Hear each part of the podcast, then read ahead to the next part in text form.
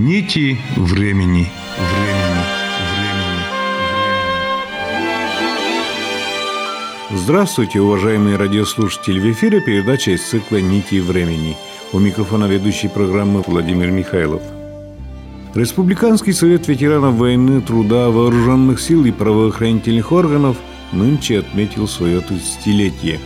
В честь юбилея состоялся пленум, организовывались конкурсы, фестивали – но активистов районных и первичных организаций собирают не только по праздникам, но и в будние дни – заместитель председателя Ольга Коробейникова. Сегодня мы встретились с почетными ветеранами Удмуртской республики. Название у нас «Пример достойный подражания». Действительно, ветераны настолько активные люди, нет вопросов, которые бы их не касались в жизни. Они отвечают в сельских районных организациях абсолютно за все. За газификацию, за культурно-массовую работу, за спортивные достижения. Живут многообразной, разноплановой, активной общественной жизнью. Им хочется пожелать здоровья, счастья, счастья. Все то, что они делают для людей, пусть им возвращается добром, благополучием в их семьи. Нынче и столетие Великой Октябрьской революции прошло уже. В ближайшем намечается и столетие комсомола, и юбилей стройотрядовского движения. Ветераны прошли через да, стенания. Да, да, да. И каждый раз, вот и в прошлом году у нас в плане было мероприятие под знаком «Это наша с тобой биография». Под этим девизом проводилось очень много встреч, потому что всю активность общественную деятельность наши ветераны начали именно в комсомоле, в рядах и коммунистической партии, и в строительных отрядах. Я думаю, если бы они не получили закалку в то время, они не были активными сейчас.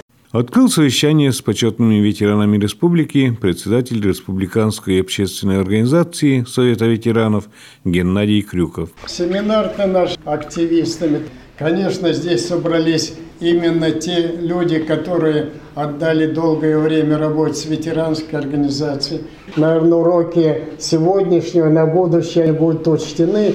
Именно молодежь пригласить, подрастающие, которая бы дала клятву вам быть такими же примерами, как вы сегодня – и в то же время вы могли бы сказать напутствие вот этой молодежи. Цель-то наша сегодня поделиться общими мнениями организации. Все вы неоднозначно имеете свои существенные какие-то направления, не свойственные друг другу, что одинаково проводите эту работу. В каждом коллективе свои направления.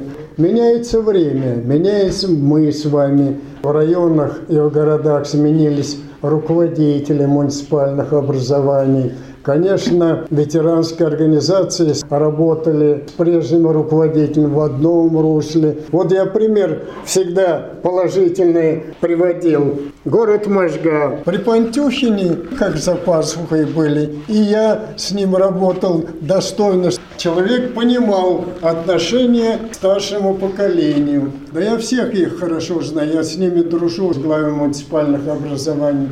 Конечно, это отражается на работе ветеранов. Вот послание четко президент изрек, что ветеранские организации являются партнерами государственной исполнительной власти, особенно в вопросах социальных услуг. Или не читают, или через строчку читает руководитель. Путин проходил наш съезд Всероссийской организации, он такую дал высокую оценку ветеранской организации Всероссийской, что сегодня с вами нельзя не считаться, потому что сегодня у нас по России уже насчитывается почти 40 миллионов людей пенсионного возраста. По Удмуртской республике 458 тысяч пенсионеров, треть населения. И вот с позиции того, что земль не влазит с Минюстом, трактовка старое время прошло 30 лет ветеранской организации, особо изменений нет. Совещание с активистами состоялось в Национальном музее имени Кузибая Герда, чтобы, так сказать, совместить приятное с полезным. Заодно после мероприятия побывать и на выставках. В конце совещания я подошел к экскурсоводу, а затем к нам присоединились и ветераны. Самых достойных ветеранов собрали сегодня в Национальном музее имени Кузибая Герда. И первая экспозиция, которую будет вести Светлана Николаевна Брызгалова. К 50-летию студенческих отрядов Удмуртии. И они сегодня снова вспомнят во время вашего рассказа, какой же путь они сами прошли. Наверное, да. Мы представляем здесь в некоторой степени историю нашего комсомола, поскольку многие начинания молодежи начинались именно комсомолом, и это была самая массовая организация. Ну, естественно, все когда-то были молоды, все когда-то были комсомольцами, и в освоении целины, и в новостройках первых пятилеток, и в коллективизации, и в других важных делах принимали участие. В следующем году нашему комсомолу исполняется 100 лет, и мы планируем большую грандиозную выставку, посвященную этому юбилею. Первые комсомольские организации на территории современной Удмуртии появляются в 1918 году, и спустя 10 лет, к концу 20-х годов, у нас уже было около 7 тысяч комсомольцев комсомольцев. И действительно, комсомол участвовал и в новостройках первых пятилеток. Вот здесь у нас, в частности, представлен металлургический ковш, который подарили нам комсомольцы магнитки 60-е годы, как напоминание о том, что когда-то и наши комсомольцы строили Магнитогорский металлургический комбинат. И в коллективизации, и в ликвидации неграмотности, и в создании первых пионерских отрядов участвовали наши комсомольцы. Здесь мы видим первую ячейку в ЛКСМ нашего первого высшего учебного заведения. В 1931 году у нас создается Удмурский государственный педагогический институт. Тогда же, вот в 30-е годы, появляются новостройки первых пятилеток, в том числе и у нас в Удмуртии, создаются первые комсомольско-молодежные бригады. Вот здесь бригада нашего металлургического завода. Около трех тысяч комсомольско-молодежных бригад трудилось на заводах нашей Удмуртии в годы Великой Отечественной войны, и каждая шестая из этих бригад носила звание фронтовой. Это самое высокое звание. Огромное количество уроженцев нашей Удмуртии защищало нашу родину на фронтах, и, конечно, сложно даже оценить тот вклад, который трудящиеся здесь в тылу внесли в разгром фашистов. Достаточно сказать, что именем комсомола Удмуртии были названы военные формирования. В 1943 году под Благодный Ленинград отправляют партизанский отряд имени комсомола Удмуртии. 42 человека было в этом партизанском отряде. Самому младшему из них было 17 лет. Это действительно были молодые люди, вчерашние выпускники школ. 28 человек из них обратно не вернулись. А в 1942 году из города Воткинска на фронт уходит 174-й отдельный истребительный противотанковый артиллерийский дивизион имени комсомола Удмуртии. У нас в Ижевске ему установлен памятник на улице Ленина, вот эта самая пушка. Такие пушки производил в годы войны Воткинский машиностроительный завод. А каждому бойцу этого арт-дивизиона был вручен карабин ижевского производства. И на каждом таком карабине была вот такая именная табличка бойца 174-го арт-дивизиона. Знамя этого арт-дивизиона сейчас хранится в фондах нашего музея, а в 70-е, 80-е годы лучшие комсомольско-молодежные коллективы фотографировались на фоне этого знамени. И, конечно, в послевоенные годы подвиги отцов и дедов были не забыты. Это и пробеги по местам боев, вот в частности по маршруту Ижевск-Новороссийск, вот маршрут этого пробега 1980 года здесь представлен, это студенты, преподаватели вузов нашего Ижевска. И вот в этой капсуле земля малой земли была к нам привезена на память об этом спортивном соревновании. Такая традиция была, осуществляли пробеги по местам боев. И вот капсула с землей с Кургана Славы из Белоруссии, из Минска к нам была привезена. Ну а здесь вот не случайно мы видим строительную тачку, это напоминание об еще одном подвиге, в том числе и комсомольцев нашей Удмуртии в годы Великой Отечественной войны. В декабре 1941 года принимается решение о строительстве железной дороги Ижевск-Болезино. Представители всех районов ежедневно по 5 тысяч человек работали на строительстве этой железной дороги. Знаменитый Кикаранский перевал, огромная насыпь, которая практически с помощью вот таких тачек, с помощью вот этих инструментов, которыми мерзлую землю рубили и работали и днем, и ночью, вот этим героическим трудом построили. За строительство этой железной дороги 8 человек были награждены высшей наградой в нашей стране. Это орден Ленина. Самая младшая из награжденных – это 16-летняя девушка из Кесского района Марфа Сабурова. С начала 50-х годов, в том числе и комсомольцы нашей Удмуртии, отправились осваивать целинные земли. Около 4 тысяч человек в разные годы осваивали земли Казахстана. Многие из них там остались. И в память об этом до сих пор существует один из крупнейших совхозов, который получил название Ижевский. Там работала уроженка Нелдинского, нынешнего Винского района, Екатерина Широких. Вот это вот ее праздничное платьишко из креп Жоржета 50-х годов. И вот эти переходящие знамена были вручены нашим комсомольцам. Оно вручалось каждый год лучшим комсомольцам, которые там работали. Но оставлено оно навечно было у нас за ударный труд. И даже наша главная комсомольская газета «Комсомолец Удмуртии» выходила под таким подзаголовком «Комсомольцы Удмуртии на Целине». И всем, кто уезжал на Целину, вручали вот такие комсомольские путевки. С 1954 года на Целину начинают уезжать студенты. Участники целинные эпопеи были награждены разными знаками нагрудными и медалями. Здесь представлен нагрудный знак «Десятый целинный урожай», то есть это знак 64 года. Следующий значок – это 25 лет освоения целины. Ну и, конечно, для каждого целинника самая почетная награда – это медаль за освоение целинных земель. Вот сама награда, а вот удостоверение к ней. В 70-е, 80-е годы это уже освоение черноземья, в котором тоже активно участвовали наши комсомольцы. Вот медаль. И в 70-е, 80-е годы такая практика существовала, когда целыми классами выпускники сельских школ оставались работать в сельском хозяйстве. Создавались сводные отряды животноводов, и мы видим с вами форму бойца такого сводного отряда животноводов, и специальная церемония даже была посвящение в животноводы. Вот она, почетная лента, связанная с этим событием. И комсомольско-молодежные коллективы с 82 по 84 год работали на грандиозной стройке, которая проходила через огромную территорию нашей страны, в том числе и через нашу Удмуртию. Это газопровод Уренгой, Помары, Ужгород. По линии Воткинск, Ижевск, Можган у нас проходил. Это был первый в мировой истории трансконтинентальный газопровод. По нему в западные районы нашей страны газ шел из Сибири и Центральную Европу. И говоря о комсомольско-молодежных стройках, надо еще вспомнить, конечно, и нашу Байкало-Амурскую магистраль, и Атамаш, и КАМАЗ. Они были всесоюзными, но были ведь еще комсомольско-молодежные стройки. Здесь у нас в Удмуртии местного масштаба, в том числе и наш Ижевский автозавод. В свое время был комсомольско-молодежной стройкой, и наш завод «Буммаш», и Ижевская птицефабрика, и некоторые другие объекты. И вот у нас существует улица Воткинское шоссе, там есть две остановки – ударная и комсомольская, в память об этих комсомольских стройках. И такая вот тоже традиция была, что целыми классами отправлялись выпускники школ на строительство вот таких важных объектов. Вот здесь вот такое письмо в наш обком в ЛКСМ от выпускников Воломасской школы, которые просили отправить их всем классам строить Ижевский автозавод. Путевки для строителей автозавода вот такие комсомольские выдавались. Ну, а потом, когда уже автозавод работал, там тоже были комсомольско-молодежные бригады ударные, а в том числе в них работали и те люди, которые когда-то этот автозавод строили. И была вот такая традиция в советские годы, когда деятели культуры брали шефство над такими крупными стройками, в том числе и над газопроводом Уренгой, Помары, Ужгород. В частности, со строителями встречались представители нашего музея, и вот такой полный комплект одежды электрогазосварщика оттуда оттуда привезли. А наш замечательный народный художник Петр Елкин тоже ездил на этот газопровод. И вот его работы, которые и строители изображают, и сам процесс строительства.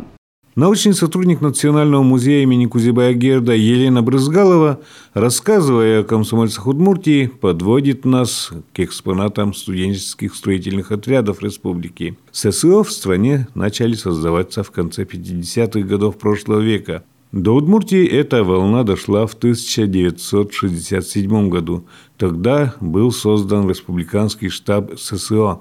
Первые отряды появились в механическом институте. Студенты работали на строительстве объектов и путей железнодорожных в Пермской области и в Башкирии. В этом отряде был 191 студент механического института, 4 студента нашего Удмурского тогда пединститута и один студент медицинского института. Ну, конечно, для каждого студента, стройотрядовца, главная гордость – это его куртка-целинка, которая очень много рассказать может о своем владельце и о том, какой студенческий отряд он представляет, какое высшее учебное заведение, кем он является – рядовым бойцом, командиром инспектором, комиссаром или еще кем-то. Сколько раз он был в студенческом отряде. Первоначально единого образца курток не было, но вот потом они появляются. И, конечно, непременные атрибуты вот этой стройотрядовской жизни. Это и гитара, и магнитофоны, и транзисторные приемники. Но на этой фотографии мы с вами видим один из очень известных студенческих отрядов нашей Удмуртии. Это отряд, который назывался ОСИП, отряд студентов и подростков. Там было 50 трудных подростков, которые состояли на учете в детской комнате милиции 25 студентов, экономика правового факультета Удмурского университета и студенты студенты Глазовского пединститута занимались перевоспитанием этих трудных подростков. Ну а здесь мы видим с вами реликвию, которая хранится сейчас в республиканском штабе наших студенческих отрядов. Это переходящее знамя Совета министров СССР, ВЦСПС и Центрального комитета ВЛКСМ за ударный труд в конце 80-х годов. Трижды наш республиканский студенческий отряд становился самым лучшим в стране, и в результате вот это переходящее знамя навсегда было оставлено у нас. Первоначально вообще стройотрядовцы работали на территории нашей Удмуртии, а потом повелась вот практика. Обмен студенческими отрядами разных регионов. К нам приезжали студенты из Молдавии, на многих зданиях, сооружениях вот это выложенная кирпичом надпись «Молдова» есть. А наши студенты ездили в Молдавию. И вот здесь вот нашивки на куртке рядовские и вымпелы как раз и напоминают о том, что к нам молдавские студенты приезжали. И еще в память о молдавских студентах, которые строили участок скоростного трамвайного пути 10 маршрута у нас в Ижевске в начале 80-х годов. Одна из остановок на маршруте этого 10-го трамвая носит название «Молдавская» в память о молдавских студентах. И еще с середины 70-х годов все студенческие отряды носят название какого-то важного события для нашей страны. Ну, например, 75-й год – это 30-летие Победы. Все студенческие отряды носят имя 30-летия Победы. Юбилейные даты, связанные с нашей Удмуртией, вот как свидетельствуют эти нашивки. Если мы с вами посмотрим в эту витрину, здесь настоящие реликвии. Вот грамота почетная и характеристика вот того самого первого студенческого отряда Удмуртия 1967 года. Клятва студенческих отрядов обязательно существовала, принимали ее у Вечного огня. Сейчас место, где проходят все торжественные мероприятия, строят рядовцев наших. Это монумент дружбы народов. В 1967 году принимается первый устав студенческих отрядов нашей Удмуртии. Вот она, маленькая розовая книжица. В 70-м, 77-м году эти уставы меняются. Ну и, конечно, все, вступая в стройотряд, пишут вот такие заявления, медицинские карты на них заполняются, и получают они, когда выезжают на место дислокации в летний трудовой семестр, такие комсомольские путевки. Очень серьезными государственными наградами награждали наших студентов стройотрядовцев. Это список тех, кто представлен был к награждению орденом «Знак почета». Мы видим с вами самые разные предметы, которые так или иначе связаны со строительством. Действительно, первые студенческие отряды у нас были строительными. Потом, с начала 70-х годов, у нас появляются отряды проводников, о чем свидетельствует флажок железнодорожный, отряды вожатых, педагогические отряды, галстук пионерский и значок лучшему вожатому. Но по старой традиции все эти отряды продолжали называть строительными отрядами, ССО сокращенно. Студенческие строительные отряды существовали у нас вплоть до 1991 года. И очень многие серьезные студенческие отряды у нас работали, отряды долгожителей. Вот здесь мы с вами видим знамя студенческого отряда механического института, который называется КУП. Расшифровывается название «Коммунистическая ударная бригада». Вообще, студенты летом едут не только за романтикой, они едут строить ряды, чтобы заработать. А вот кубовцы работали совершенно безвозмездно. Все заработанные деньги они перечисляли в фонд подшефного Мелдинского детского дома. Перед тем, как уехать на летний трудовой семестр, они приезжали в этот детский дом и у каждого ребенка спрашивали, что он хочет получить в подарок. И по завершении трудового семестра вот эти подарки они детям делали. И мы видим с вами в этой витрине самые разные сувениры, связанные с юбилеем Куба. Вот этот куб бетонный был изготовлен к пятилетию отряда, а около механического института аллея была посажена в 83 году, когда праздновалось пятилетие Куба. Вот этот строительный обычный мастерок был вручен кубовцам за второе место в зональном конкурсе строителей. И поскольку это коммунистическая ударная бригада, все члены отряда носили вот такие галстуки, напоминающие пионерские, только немножко поменьше размерами. Газета «Механик» пятилетию Куба полностью была посвящена этому студенческому отряду. Еще один отряд «Долгожитель». Вот одна из его фотографий. Этот отряд первоначально назывался «Транзистор», а потом поделился на два отряда. «Транзистор связь» и «Транзистор ЛЭП». В конце 60-х годов, когда этот отряд создается, вот сложно представить. Отдаленные населенные пункты Удмуртии еще не имели электрического освещения. И вот эту проблему этот отряд и ликвидировал. А за качество работ отряд был награжден вот этим студенческим знаком качества общества от свидетельства о том, что, ну и в 80-м году члены этого отряда вот на этой рабочей рукавице оставили свои автографы на память о том, что когда-то они были бойцами этого студенческого отряда. В 91 году прекратил существование наш комсомол. И стройотрядовское движение вот в том прежнем виде тоже прекратило свое существование. У нас был единственный регион в стране, где стройотряды продолжали существовать и в сложные 90-е годы. Это Свердловская область. А в 2000 году восстановить стройотряды Удмуртии. И уже в следующем 2001 году первые стройотряды нашей Удмуртии строили наш Ижевский цирк. Сейчас у нас существует Республиканский штаб студенческих отрядов, существует молодежная общественная организация всероссийская, которая так и называется «Российские студенческие отряды». И вот давайте мы с вами к этой центральной части нашей выставки развернемся. Здесь два знамени. Вот это знамя Удмуртского отделения региональной общественной организации «Российские студенческие отряды», а вот это знамя, которым наши стройотряды были награждены в 2015 году. Наши стройотрядовцы стали лучшими в стране. А за год до этого, в 2014 году, студенческие отряды Удмуртии были занесены на республиканскую доску почета. Ну и мы видим с вами современную форму стройотрядовцев. Это и строительные отряды, и отряды проводников, и педагогические отряды. И вот очень интересный отряд у нас в сельхозакадемии существует. Отряд называется «Спасатели». Вот эта куртка и этот халат – одежда ветеринарного отряда «Спасатели». Лучший сельскохозяйственный отряд нашей страны. Нынешние студенческие отряды, хотя возродились они в 2001 году, продолжают продолжают славные традиции студенческих отрядов, которые заложены были еще тогда, в 60-е, в 70-е и 80-е годы. И не случайно такие серьезные празднования продолжаются. Они собирают стройотрядовцев прежних времен и нынешних, чтобы вспомнить вот тот путь, который стройотряды прошли. Все ностальгируют, приходя на эту выставку. Воспоминания. Вы все комсомольцы перед вами стоим, все бывшие комсомольцы. Я тоже оттуда же. Встречи с активистами, почетными ветеранами на выставке, посвященной комсомолу Удмуртии и студенческим строительным отрядам республики, провела научный сотрудник Национального музея имени Кузибая Герда Елена Брызгалова. А научный сотрудник Национального музея Мария Токарева провела вторую экскурсию по залу «Мотопобеда. История ижевских мотоциклов». Все мотоциклы, которые вы здесь увидите, они ижевского производства, сделаны у нас в Ижевске. Вы, наверное, знаете, что Ижевск – это родина первых советских мотоциклов. Вот перед вами мотоцикл Иж-7. Это самый первый серийный мотоцикл, который начали производить массово. До этого было шесть моделей, которые были экспериментальными, но не вошли в серийное производство. Этот мотоцикл был не очень быстрым по сравнению с современной техникой. До 60 км в час мог развить скорость. И мощность у него была 6,5 лошадиных сил. Но в 30-е годы это была передовая техника, на сегодняшний момент сравнимая с космическими технологиями. Чтобы такой мотоцикл производить, построили один из первых заводов в Советском Союзе. Этот завод существует до сих пор и называется мотозавод «Аксион Холдинг». Вот эмблема этого завода, которая изображает изображает ракету, крылья, символизирует скорость, быстроту, мощность, новые технологии. Долгое время завод работал в экспериментальном режиме, и женщины Ижевска решили прорекламировать нашу технику, чтобы производство продолжало развиваться. Вот эти женщины, жены рабочих завода, сами работали на заводе, а во главе была жена директора завода Анна Чекмарева. 15 женщин вот на таких мотоциклах решили отправиться в Москву, чтобы всем рассказать о том, что у нас такие мотоциклы в Ижевске производятся.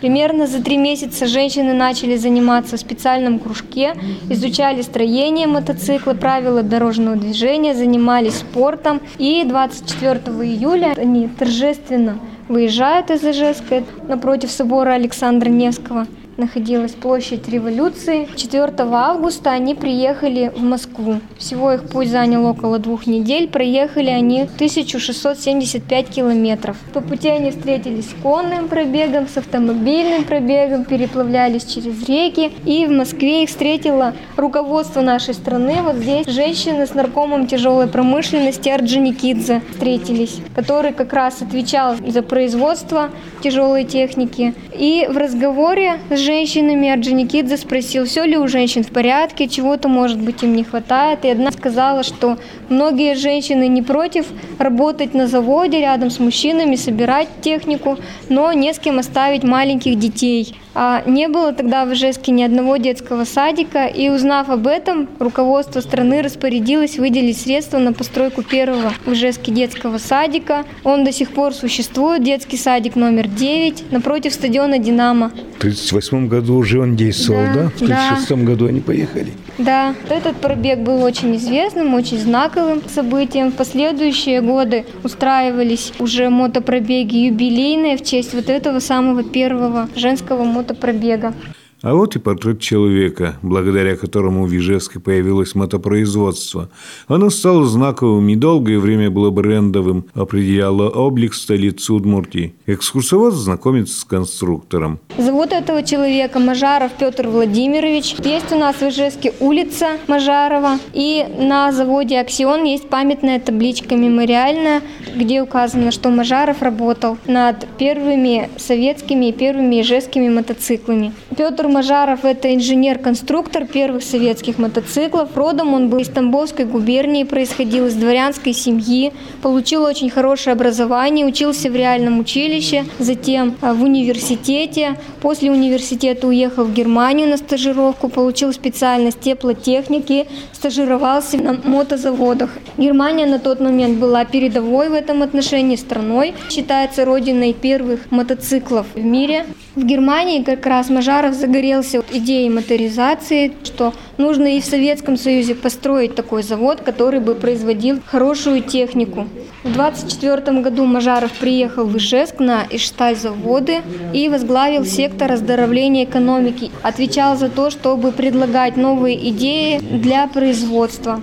Он был изобретателем, очень талантливым. Когда он покидал Тамбов, его коллеги очень сожалели, что он оставляет свой родной город и в память о себе подарили маленького волчонка как символ Тамбовской губернии. Этого волчонка он привез сюда в Ижевск и возил на работу. Приручил этого волка, назвал Гришка и как домашнее животное содержал волк, охранял его дом, как собака, жил в конуре. И наш музей выступает с такой инициативой, чтобы в Ижевске появился памятник такому замечательному, талантливому человеку, изобретателю, который много сделал для нашего города, для Советского Союза. Уже эскиз есть. Да, вот эскиз этого памятника здесь. Он представляет собой Мажаров, который едет на своем первом мотоцикле, и в коляске у него сидит его ручной волк. Вот мы собираем подписи здесь в фойе можете поставить свою подпись за появление у нас в Ижевске такого памятника. Предположительно, на набережной, рядом с заводом «Аксион», где непосредственно Мажаров работал, где появились первые мотоциклы. В 29 году появилось предложение освоить в Ижевске производство велосипедов, и когда Мажаров об этом узнал, сказал, что мотоцикл гораздо лучше, воспитывает в человеке выносливость, быстроту реакции, силу физическую и хорошее средство, чтобы знакомить человека с техникой, с тонкими операциями. И в 29 году началась работа над созданием первых мотоциклов. Вот перед вами самый первый мотоцикл, называется он Иж-1. Именно Мажаров предложил называть мотоциклы по названию реки, на котором расположен город Ижевск. И он положил начало такой традиции, что все последующие мотоциклы назывались мотоциклы марки Иш. И благодаря этому вся страна и практически весь мир знал, что Ижевск – это столица в первую очередь мотоциклов. А вот этот мотоцикл был изготовлен только в единственном экземпляре, существует до сих пор, и находится он в музее Ижмаш. На вид этот мотоцикл был устрашающим, да. этот вид ему придавали такие вот заклепки, он был цвета хаки, и был он очень тяжелым, весил 300 килограмм, без учета коляски, и такой внешний вид его объяснялся тем, что он производился на оборонном предприятии, предприятий, военное производство было в Ижевске. Когда Мажаров этот мотоцикл проектировал, ему было поставлено условие, чтобы он предусмотрел возможность такой мотоцикл бронировать и прикрепить к нему пулемет. В коляске, да? Либо в коляске, либо на руле. Мажаров предусмотрел такую возможность, и поэтому мотоцикл получился таким. Одновременно с этим было разработано Мажаровым еще четыре модели, вот там на фотографиях можно увидеть. Они все назывались соответственно ИШ-1, ИШ-2, ИШ-3, ИШ-4, ИШ-5. И эти мотоциклы в 29 году доехали до Москвы своим ходом, поучаствовали во всесоюзном мотопробеге, но, к сожалению, остались только в экспериментальном виде. Мотоциклетный завод был построен уже в 1933 году, когда Мажаров уже уехал из Ижевска, а в 1934 году, к сожалению, Мажаров умер. При очень странных обстоятельствах город Сочи поехал в отпуск отдыхать, и его нашли мертвым в отеле, где он остановился. Говорят, что покончил с собой. Да, но все равно при очень загадочных обстоятельствах. Вот здесь вот на баннере можно увидеть рисунок, который сделан самим Мажаровым. Вот это как раз его мечта, проект будущего мотозавода. Работа над моделью ИЖ-7 проводилась еще при участии Мажарова, а последующие ИЖ-8, ИЖ-9 и ИЖ-12 уже готовились нашими конструкторами, продолжает рассказ Мария Токарева. Конструкторы старались сделать, чтобы мотоцикл был более быстрым, более мощным. Скорость мотоцикла начинает все большую достигать, уменьшается расход топлива и над внешним видом тоже старались. Считается это визитной карточкой ижевских мотоциклов. Старались сделать, чтобы мотоцикл был еще внешне красивым. Вот этот мотоцикл, например, ему старались придать вид спортивного мотоцикла. Его сделали более удлиненным, обтекаемым. Уже уже, да? Да. Такой вид ему придают два глушителя с обеих сторон.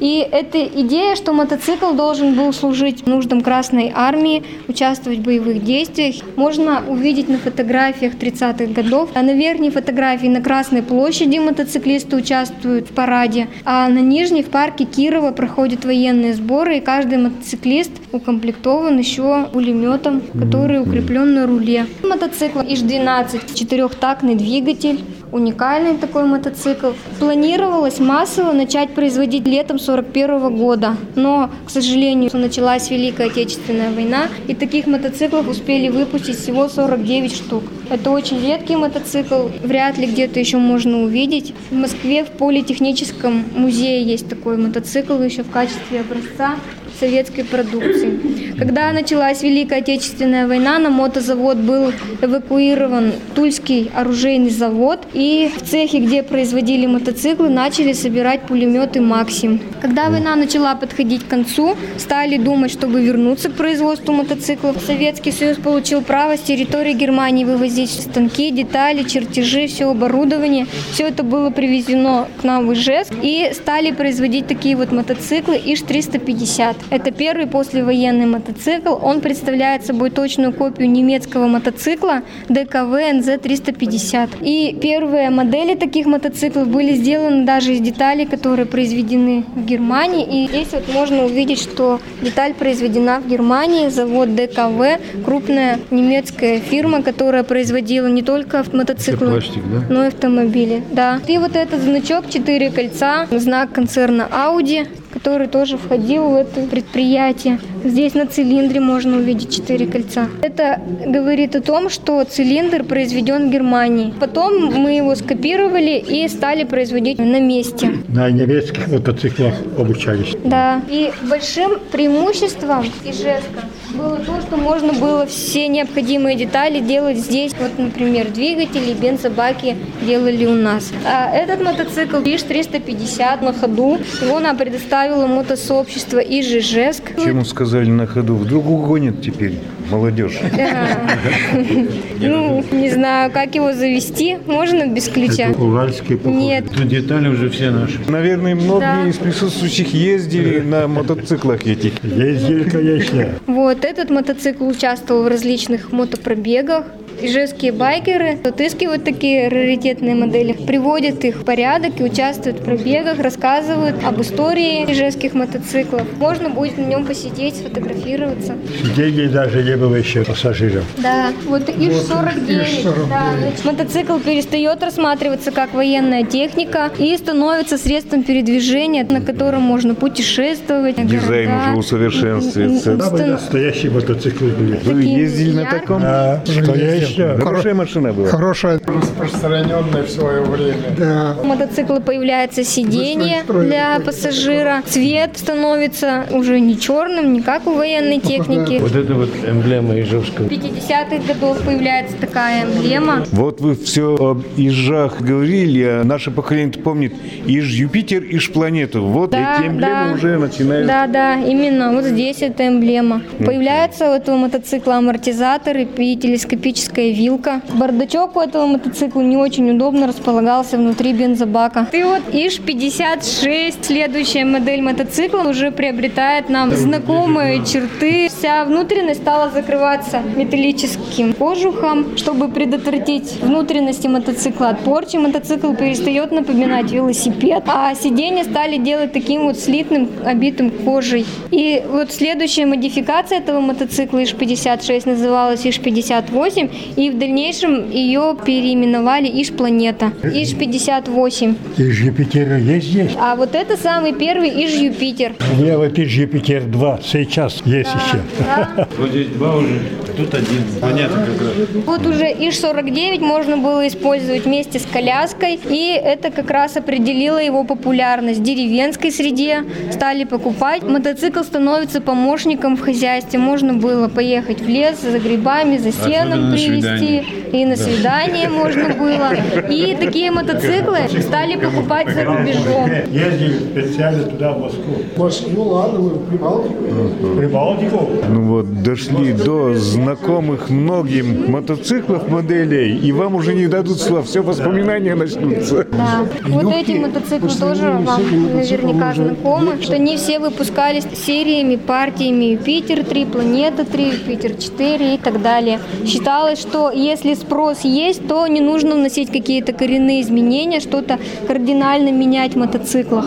Но, тем не менее, происходила так называемая тихая эволюция, мотоциклы видоизменялись, все равно становились становились более мощными, более быстрыми, и внешний вид тоже их менялся. А спортивные где? Вот тут такой вот спортивный мотоцикл для кроссовых соревнований. Первоначально мотоциклы не отличались для спортивных соревнований. Какие мотоциклы выпускали, на таких и участвовали в соревнованиях. Даже сам Мажаров был первым спортсменом и участвовал в различных мотопробегах. Но в дальнейшем такие специальные мотоциклы, предназначенные для спортсменов, стали выпускать отдельно.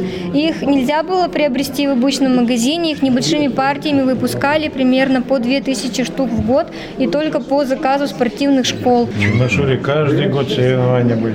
Осенью в грязь самую. Да. Уши грязные, Да. губы видно, глаза, нос и больше ничего. Вот, несмотря на это, прославленные спортсмены переделывали под себя. Этот мотоцикл для многодневных гонок предназначен. Тоже спортивный, да. У него уже есть фара. А вот и стенд с нашими прославленными мотоспортсменами, которые в разные годы были кумирами, особенно мальчишек. Вот самый первый мастер спорта в Удмуртии Пешехонов Николай Аркадьевич. В каком году? В сороковом году он стал мастером В сороковом спорта. году? Да, это самый первый мастер спорта в Удмуртии. Был простым слесарем, собирал мотоциклы и участвовал в обкатке. И стал вот таким Где, знаменитым где проходили соревнования-то? Да. Здесь, в Удмуртии? Не только в Удмуртии, всесоюзные соревнования. Вот Николай Михайлович Журавлев, прославленный спортсмен, мастер спорта международного класса. Ну и Сергей Григорьевич Чирцев, тоже вам наверняка знакомое имя. Его знаем все. Да. Мотоциклисты открывали различные городские мероприятия, выполняли различные трюки, вот, выполняли пирамиду на мотоцикле. Все это проходило на большой скорости, было очень зрелищно. Прыгали вот на мотоциклах с коляской, еще с пассажиром, очень высоко. Разные трюки выполняли. Много зрителей собиралось на такие соревнования, и особенно зрелищными были ледовые гонки зимой. Кто-то, может, смотрел, участвовал. И такие вот мотоциклы уже выпускались в 90-е годы, когда производство пошло на спад. Да, сельские жители потеряли платежеспособность, но мотоциклы продолжали покупать в странах третьего мира, в Монголии, в Турции, в Кубе, страны Африки покупали какое-то время наши мотоциклы. И несмотря на упадок производства, конструкторы все равно продолжали трудиться и придумывать и предлагать новые идеи, чтобы сохранить рынок сбыта и сохранить производство. И вот на фотографиях можно увидеть, сколько нереализованных моделей осталось, предложенных для производства, которые в экспериментальном виде только остались. А сегодня какие мотоциклы выпускает мотозавод? К сожалению, с 2008 года производство мотоциклов закрыто, все оборудование распродано на другие заводы, Китай, говорят, еще куда-то. А в сентябре концерн Калашников представил концепт нового мотоцикла для службы ДПС, электромотоцикл. И, кроме того, бензиновые мотоциклы для службы спасения были им представлены. Но пока только в качестве образца для производства. И последних моделей уже появились дисковые тормоза, внедрили двигатель жидкостного охлаждения и диски стали делать литыми. Вот эти два мотоцикла подготовлены для отправки их на Кубу, поэтому наклейки сделаны на испанском языке. Так и не доехали до Кубы, остались в Ижевске. Ну, К сожалению, да. Эта выставка построена совместно с мотосообществом Ижижевск, и небольшая часть посвящена культуре байкеров. И вот первые советские байкеры ездили на таких мотоциклах, которые я тоже, думаю, вам знаком. Называется Иж Планета Спорт. Такой мотоцикл уже не для поездок на огород, в лес за грибами. Он уже для любителей быстрой скорости, быстрой езды. Этот мотоцикл до 160 км в час мог разогнаться и очень быстро набирал скорость. За 11 секунд мог разогнаться до 100 км в час. За сколько секунд? За 11 секунд. И производился совместно с концерном Yamaha, японская фирма. И некоторые детали и узлы в двигателе были японского производства. И покупая такой мотоцикл, каждый байкер его старался видоизменить, придать индивидуальность. Вот этот мотоцикл тоже Планета Спорт, но уже переделанный владельцем в стиле красное на черном. Как он говорит, когда он его купил, появился альбом группы Ария «Красное на черном», и в этом стиле он решил сделать такой вот мотоцикл. И музыка такая важная деталь образа жизни байкеров. Такие вот мотоциклы мотоциклы. Иж Юнкер называется. В 2000-х годах начали делать. До 2005 года такие мотоциклы производили. Южной Африки. Нет, он был предназначен для службы ДПС. Уже водяное охлаждение. Да. Водяным же охлаждением до Йорта, через Африку. А, здесь его тоже продавали. Не только для Африки, для любителей. последний? Да, одна из последних моделей мотоциклов. Он уже был сделан в американском стиле. Тоже старались искать выходы, чтобы преодолеть кризис, найти новые рынки сбыта и приспособиться к спросу покупателей. На этом время, отведенное нашей программе, подошло к концу. Передачу подготовили корреспондент Владимир Михайлов и звукорежиссер Татьяна Егорова. Всего доброго.